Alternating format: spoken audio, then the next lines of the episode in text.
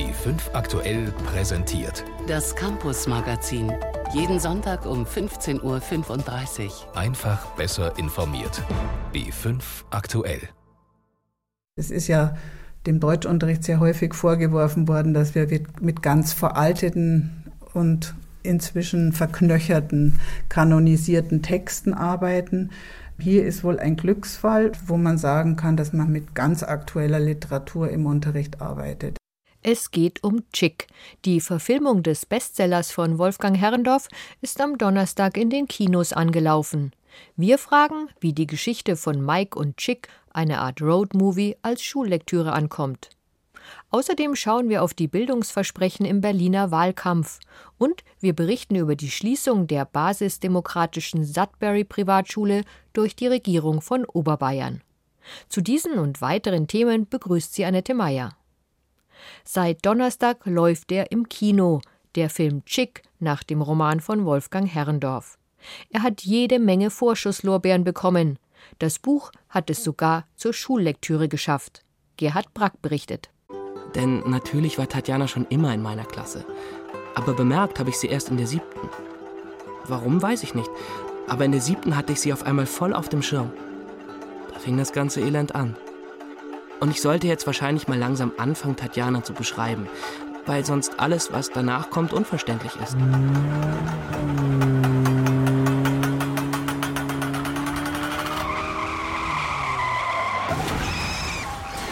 Bis zum Zusammenstoß mit einem Schweinetransporter ist Mike mit seinem Klassenkameraden Chick unterwegs. Der hat einen Lada geklaut, bevor sie in einem wilden Roadmovie durchs Land fahren. Halt! Der Polizist rannte hinter ihm her. Stehen bleiben! Aber Chick saß schon am Steuer und der Polizist beschleunigte wie ein Weltmeister. Heilige Scheiße! Und was ich dann gemacht habe, frag mich nicht. Normal und mit Nachdenken hätte ich das garantiert nicht gemacht. Auch wenn die Figuren nicht gerade vorbildlich handeln, die Geschichte ist ideal für Acht- und Neuntklässler. Besonders Jungen können sich leicht mit den beiden Hauptfiguren identifizieren. Ich habe es mal in der Schule gelesen und auch einmal privat davor. War recht lustig und recht spannend. Also ich muss ehrlich sagen, das Buch hat mir nicht ganz so gut gefallen, weil ich irgendwie die Sprache und wie der Autor geschrieben hat, nicht so gut fand. Ich fand diese Jugendsprache war ein bisschen zu gekünstelt. Es war abwechslungsreich, hatte Höhen und Tiefen, also es war echt gut. Kurt Finkenzeller, Seminarlehrer fürs Fach Deutsch am Christoph Scheiner Gymnasium in Ingolstadt, hat das Buch als Klassenlektüre ausgesucht. Keiner will ausgeben, dass ein 14-Jähriger ein Auto nehmen soll und losfahren soll, nicht? Also das ist ja eigentlich eine schlechte Botschaft. Aber so wie es umgesetzt ist, steckt was anderes dahinter und dieses andere, glaube ich, heißt, trau dich, sei selbstbewusst, mach dein Ding und schau nicht zu so sehr auf das, was von dir vielleicht erwartet wird. Es geht um das eigene Leben und auch um das Erwachen der Sexualität, etwa als Mike und Isa sich auf einer Müllkippe kennenlernen und zusammen im See baden. Willst du? Sie hatte ihre Hand auf mein Knie gelegt und mein Gesicht fühlte sich an, als hätte man heißes Wasser drauf gegossen. Was will ich? Du hast mich schon verstanden. Nein? Mein Gehirn nahm ungeheuer Fahrt auf. Ich würde schätzungsweise 500 Seiten brauchen, um aufzuschreiben, was mir in den nächsten fünf Minuten alles durch den Kopf ging. Du zitterst ja. Ich weiß. Viel weißt du nicht. Ich weiß. Die Schüler identifizieren sich mit vielen Aspekten. Der Wohlstandsverwahrlosung von Mike, reiches Elternhaus, die Mutter trinkt, der Vater betrügt und auch der Suche nach dem Sinn des Lebens. Margit Riedl lehrt an der Münchner Uni im Fachbereich Deutschdidaktik und empfiehlt das Hörspiel, den Film, das Buch zur Klassenlektüre für die Schüler. Es ist sicherlich kein didaktischer Film in dem Sinne. Vom Lebensgefühl her, glaube ich, können Sie lernen, dass egal aus welcher Schicht Sie kommen, egal ob Sie schön oder hässlich sind, ob Sie erfolgreich sind, gut angezogen oder schlecht angezogen, es gibt eigentlich für jeden ein Eckchen in der Welt. Besonders begeistert Riedl, mit welcher Menschenliebe der Autor Wolfgang Herrendorf seine Figuren zeichnet.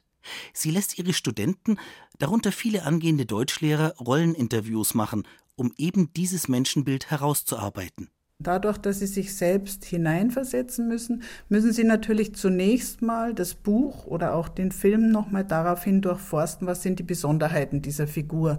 Und zwar nicht nur die rein äußerlichen Besonderheiten, sondern die sprachlichen, die Verhaltensweisen, die Wertvorstellungen, die Dialoge vielleicht im Zusammenhang mit anderen. So können sie sich an anderen reiben, von ihnen absetzen und sie verstehen. Vielleicht wird dann auch klar, warum sich Mike plötzlich nicht mehr nur für die wahnsinnig schöne, aber irgendwie auch langweilige Tatjana interessiert, sondern für Isa, die ihm einen richtigen Brief geschrieben hat.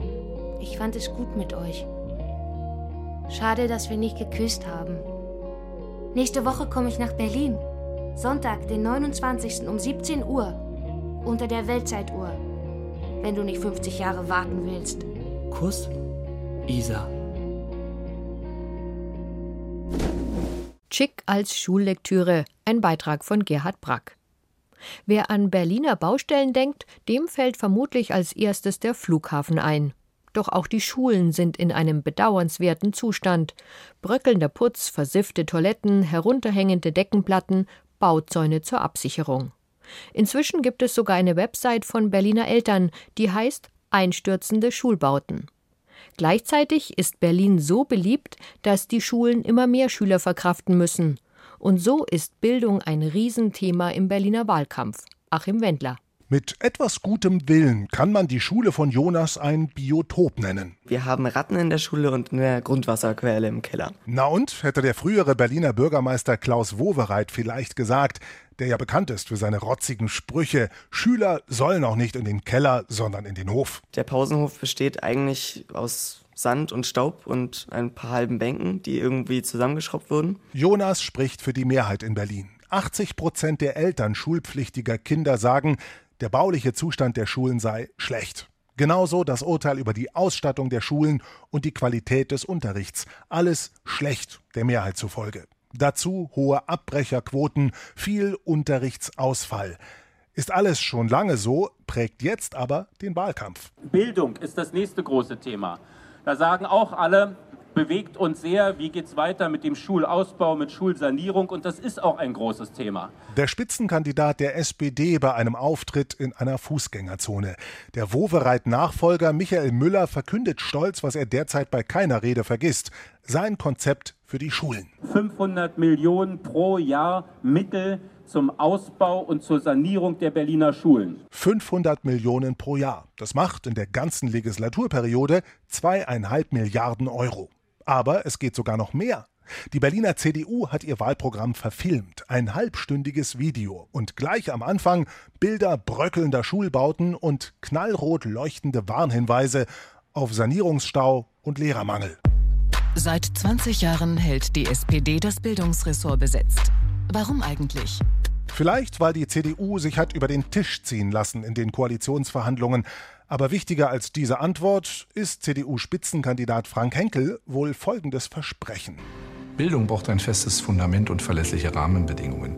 Die CDU will drei Milliarden Euro in den nächsten fünf Jahren in die Sanierung und den Neubau stecken. Wer bietet mehr? Zweieinhalb Milliarden, drei Milliarden? Viel Geld für ein Land, das mit 60 Milliarden verschuldet ist und nach wie vor größter Empfänger im Länderfinanzausgleich. Aber man kann die Dinge halt auch anders sehen, so wie der regierende Bürgermeister Müller. Weil wir über die zehn Jahre des harten Sparens und der Einschnitte jetzt auf einem eigenen guten finanziellen Weg auch sind. Und aus diesen Überschüssen, aus einer guten wirtschaftlichen und finanziellen Entwicklung heraus, können wir eben auch mehr in die Bildung investieren. Dieses mehr meint nicht nur die Sanierung von Gebäuden.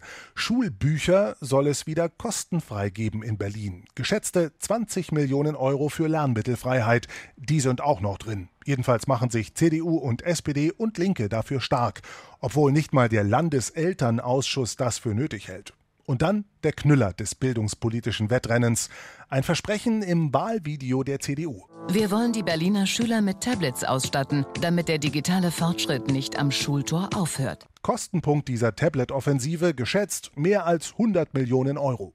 In ihrem Wahlprogramm schlägt die CDU vor, es doch so zu machen wie die Friedrich-Bergius-Schule in Berlin-Friedenau, nämlich zur Finanzierung mit Apple zusammenzuarbeiten. Die Schule teilt auf Nachfrage mit, ganz so einfach sei es nicht. Den Großteil der Tablet-Kosten trügen die Eltern. Diese Information erspart die CDU den Berlinern. Kurz vor Schließung der Wahllokale ein Beitrag von Achim Wendler über Bildung im Berliner Wahlkampf. Insgesamt gesehen steht Deutschland aber gut da, was die Bildung angeht. Das zeigt diese Woche der OECD-Bericht Bildung auf einen Blick.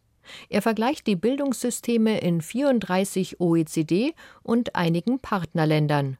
Janina Lückhoff hat ihn sich angeschaut. Es scheint, als habe die Organisation für wirtschaftliche Zusammenarbeit und Entwicklung, kurz OECD, Humor. Bildung auf einen Blick nennt sie ihren gut 600 Seiten starken Bericht über den Zustand der internationalen Bildungslandschaft. Den Überblick gibt der Direktor für Bildung bei der OECD Schleicher. Vor allem in einem Bereich schneide Deutschland gut ab, sagt er. Das bleibt der reibungslose Übergang von Ausbildung in den Beruf in fast keinem OECD-Land ist der Anteil junger Menschen, die weder in Ausbildung noch erwerbstätig sind, so niedrig wie in Deutschland. Nur Island und die Niederlande schneiden hier noch besser ab. Das sei nur zum Teil der guten wirtschaftlichen Lage geschuldet, meint er, sondern sei auch Ergebnis der beruflichen Bildung, die international als vorbildlich gelte. Schleicher hob auch hervor, dass immer mehr junge Menschen hierzulande nach einem höheren beruflichen oder akademischen Abschluss streben. Zwischen 2005 und 2015 stieg der Anteil von 22 auf 30 Prozent. Im OECD-Durchschnitt stieg dieser Anteil ebenfalls von 32 auf 42 Prozent. Nur ein Beispiel Beispiel, bei dem Deutschland hinter dem Durchschnitt herhinkt. Die Bildungsinvestitionen sind ein weiteres. Deutschland investiert 4,2 Prozent seines Bruttoinlandsprodukts in Bildungsinstitutionen. Das liegt allerdings schon recht deutlich unter dem OECD-Mittel von 4,8 Prozent. Zwischen 2010 und 2013 ist der Anteil der Bildungsausgaben am Bruttoinlandsprodukt sogar um 5 Prozent gesunken, weil die Wirtschaft stärker wuchs als die Ausgaben für die Bildung. Noch deutlicher wird dies, wenn man sich die Ausgaben pro Kopf im Bereich Hochschulen ansieht. Zwar sind die Investitionen gestiegen, aber nicht so stark wie die Zahl der Studierenden und Auszubildenden. In der Folge wird heute pro Student weniger ausgegeben als noch 2008. Die Ausgaben pro Studierenden sanken dabei in vergleichbarem Umfang wie zum Beispiel in Spanien während der Finanzkrise. Für Kritik der OECD sorgt auch der nach wie vor hohe Anteil jener, die gar keinen qualifizierten Abschluss haben. So hat sich der Anteil der Menschen ohne abgeschlossene Berufsausbildung oder Abitur in den vergangenen Jahrzehnten in Deutschland kaum verändert. Ne? Er liegt bei den heute 25 bis 34-Jährigen bei 13 Prozent und das ist exakt der gleiche Wert wie bei den 55 bis 64-Jährigen. Auch deswegen spiele die frühkindliche Bildung eine so große Rolle, sagt Schleicher. Aber die, die von vorschulischer Bildung profitieren könnten, bekommen davon zu wenig. Der private Finanzierungsanteil liege in diesem Bereich bei einem Viertel, mehr als in anderen untersuchten Ländern. Während die meisten Staaten von den gut verdienenden Bildungsgewinnern erwarteten, dass sie sich an den Kosten des Studiums beteiligen, bitte man in Deutschland die Jüngsten zur Kasse. Auch bei den Grundschulen seien die Ausgaben pro Schüler unterdurchschnittlich, so Schleicher. Bildungsministerin Wanka sieht hier die Länder in der Pflicht. Also in meinem Etat von den 1,2 Milliarden BAföG-Mittel, die können für Schule eingesetzt werden. Und es ist eine Entscheidung der Länder, sie einzuschätzen oder nicht. Die stehen in meinem Etat und die sind entsprechend dann weil sie nicht von den Ländern erbracht werden müssen, verfügbar. Und ich denke, dass wir auch, was wir im Bereich des Kita-Ausbaus jetzt gemacht haben, die 400 Millionen, dass wir sehr wohl als äh, Bundesregierung auch in diese Bereiche äh, unterstützen. Sie spricht insgesamt von positiven Entwicklungen. Deutschland habe ein stabiles, leistungsfähiges Bildungssystem, sagt sie, und fügt ein Aber hinzu. Aber diese positiven Entwicklungen müssen auch in der Zukunft Bestand haben. Und an manchen Punkten wie Bildungsgerechtigkeit haben wir noch eine ganze Menge Luft nach oben. Aber ich glaube, darum bemühen sich der Bund mit seinen Möglichkeiten und vor allen Dingen die Länder mit ihrer Schulhoheit und Hoheit über diesen Bereich. Der OECD-Bericht Bildung auf einen Blick. Ein Beitrag von Janina Lückhoff war das. Seit genau zehn Jahren gilt an den Schulen in Bayern ein Handyverbot. Anlass war damals die Diskussion um Gewaltvideos und Pornos auf Schulhandys.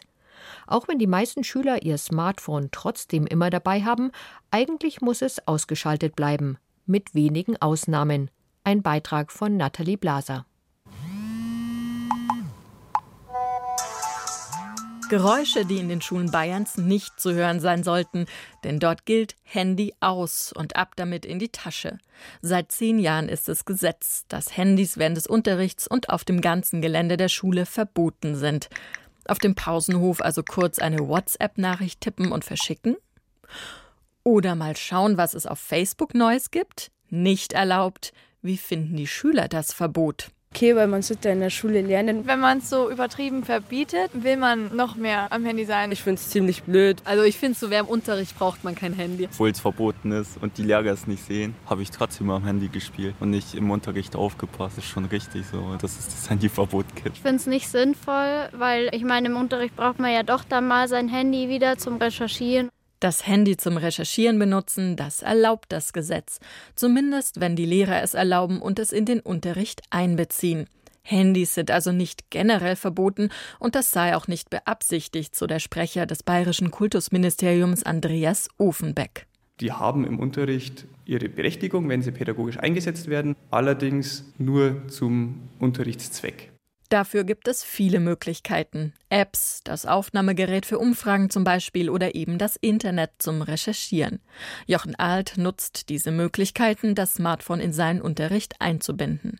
Gerade im Englischunterricht kann man das sehr gut nutzen, zum Beispiel, wenn die Schüler in der Oberstufe einen Text lesen, einzelne Wörter nicht verstehen und das Handy hat jeder dabei. Das funktioniert sehr gut. Jochen Alt ist Lehrer für Englisch und Geschichte und Koordinator für Medienbildung am Michaeli-Gymnasium in München. Einfach Fotos machen oder Nachrichten verschicken ist aber durch Handyverbot seit 2006 verboten. Denn das lenkt ab und deshalb müssen die Bildschirme der Handys in der Schule schwarz bleiben. Klingelt dann doch mal ein Handy mitten im Unterricht, hat das Folgen. Welche haben Handy genommen oder es gab halt direkten Verweis, Strafarbeiten. Es wurde abgenommen. Nachsitzen oder so. Wir kriegen direkt einen Verweis bei uns an der Schule und dann müssen wir das Handy abgeben und dann müssen die Eltern das abholen. Kuchen backen mussten wir auch.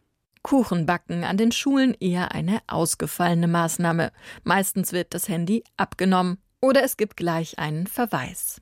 Zehn Jahre Handyverbot an bayerischen Schulen. Ein Beitrag von Nathalie Blaser. Frei lernen, ganz ohne Zwang, ohne Stundenplan, ohne Lehrer. Dass das funktionieren kann, versuchen basisdemokratische Schulen wie Summerhill und Sudbury zu beweisen. Die Schüler bestimmen dort zum großen Teil selbst, was sie wann lernen wollen. Eine Sudbury-Schule gibt es auch in Bayern, in Ludenhausen am Ammersee. Genauer gesagt gab es, bis zum Tag vor dem Schulanfang. Am ersten Schultag erfuhren viele Eltern, dass die Regierung von Oberbayern die Privatschule geschlossen hat. Die Betroffenen reagieren geschockt mit einer Demo vor dem bayerischen Kultusministerium. Gerhard Brack war dort dass wenn unsere Kinder morgen in die Schule gehen, wir 10.000 Euro Strafe dafür bezahlen müssen, dass Kinder lernen wollen. Wir leben in einer demokratischen Staatsform. Wir wollen nur eine demokratische, freie Schule. Wir kämpfen gegen niemanden. Wir kämpfen nicht gegen Religionen. Wir kämpfen nicht gegen das reguläre Schulsystem. Alles, was wir wollen und warum wir heute hier stehen, ist unsere demokratische freie Schule. Eine Sudbury-Schule in Bayern. Rund 100 Eltern, Schüler und Mitarbeiter sind zur spontanen Demo ans Kultusministerium gekommen. Sie können es nicht fassen, dass nun ihre Schule geschlossen werden soll und greifen zum Megafon. Unseren Sohn wollten wir heute einschulen. Und heute erfahren wir, dass die Schule geschlossen ist. Das ist für mich wirklich bitter. Das ist.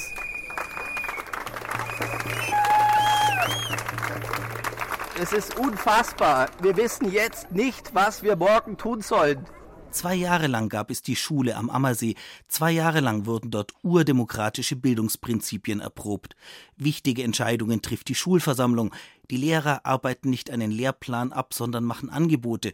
Und die Kinder nehmen an Kursen teil, die sie interessieren. Völlig zwanglos. Den Rest der Zeit können sie zum Beispiel lesen oder miteinander spielen. Noten oder Prüfungen gibt es nicht. Immer wieder haben Gäste die Schule besucht, um das Sudbury-Konzept kennenzulernen, so auch Wiebke Stock vom Forum Bildungspolitik.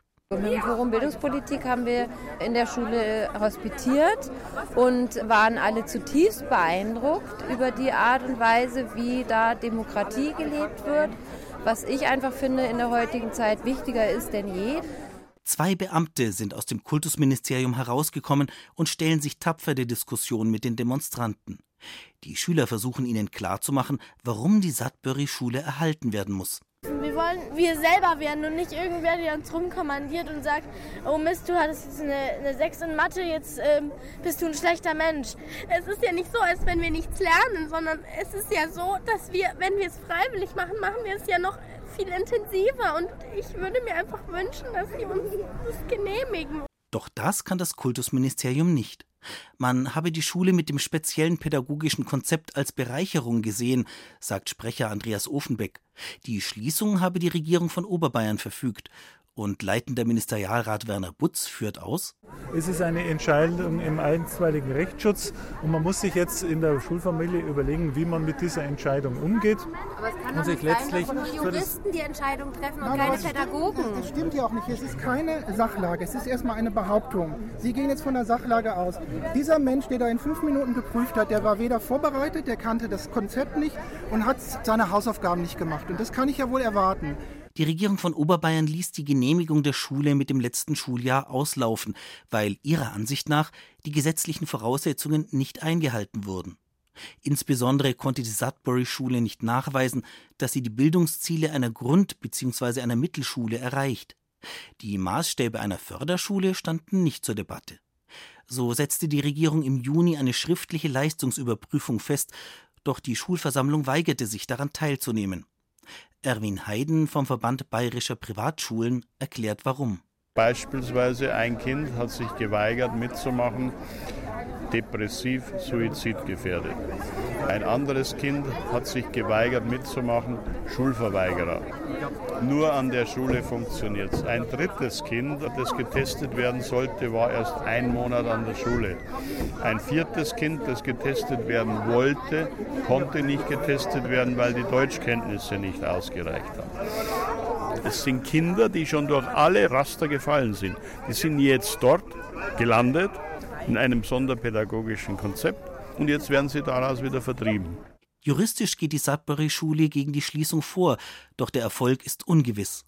Fest steht, viele wollen weiter für die Schule kämpfen, so wie Mutter Cassie Sollmann-Hergert. Ihre Kinder kamen an keiner Schule zurecht bis sie endlich die Sudbury-Schule fanden. Wir konnten jetzt zugucken, wie bei unseren Kindern das Leben wieder in die Augen gekommen ist, wie sie wieder angefangen haben, die Augen zu leuchten. Und ich will das nicht wieder hergeben. Ich will nicht zuschauen müssen, wie dieses Leuchten wieder verschwindet. Eltern, Schüler und Lehrer protestieren gegen die Schließung der privaten Sudbury-Schule am Ammersee. Das war's für heute vom Campus Magazin. Im Studio war Annette Meyer.